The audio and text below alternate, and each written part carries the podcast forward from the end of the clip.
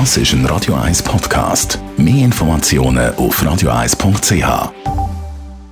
Die Morgenkolumne auf Radio 1 präsentiert vom Grand Casino Baden. Grand Casino Baden. Baden im Glück. Markus, guten Morgen. Guten Morgen. Es gibt im Moment ein Thema, das natürlich die Welt bewegt, das ist der Krieg in Israel. Ja, das ist so. Nach dem Wochenende gibt es für mich wie vermutlich viele andere wirklich kaum ein anderes Thema als der Angriff der äh, palästinensischen Hamas auf Israel. Und trotzdem besteht Gefahr, dass wir abgestumpft werden gegen Krieg.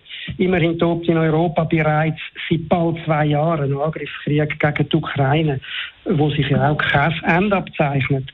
Konflikte zwischen den Palästinensern und Israel sind noch viel älter, so alt wie der Staat Israel selber. Trotz dieser blutigen Geschichte sticht, sticht der aktuelle Angriff durch seine Brutalität hervor.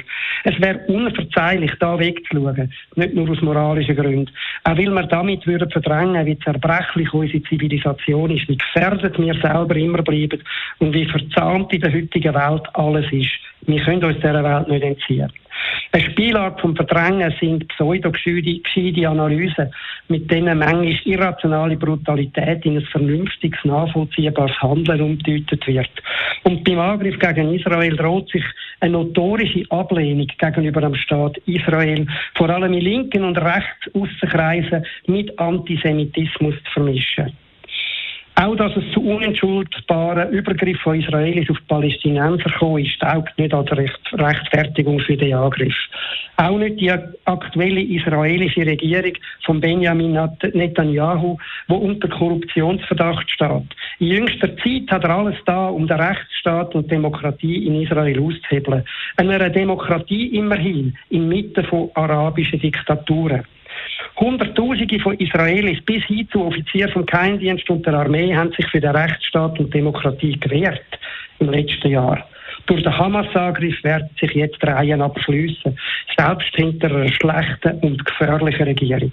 Gar nichts, gar nichts rechtfertigt das Töten, Demütigungen und Verschleppen von Zivilisten oder eine Massenabschlachtung von friedlichen Festivalbesuchern durch Hamas-Killer, wie wir es gesehen haben das Wochenende.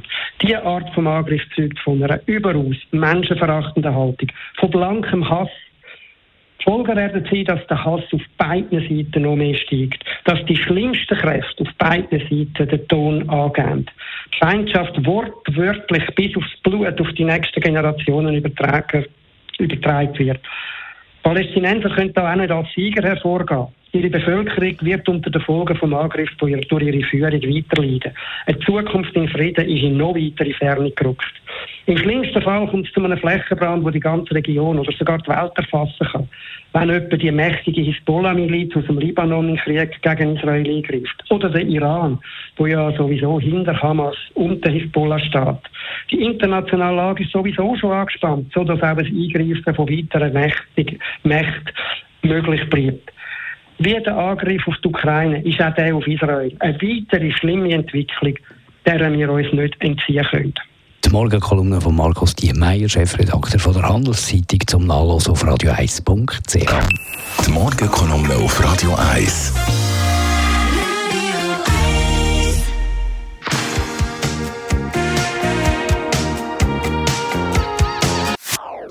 Das ist ein Radio 1 Podcast. Mehr Informationen auf radio1.ch.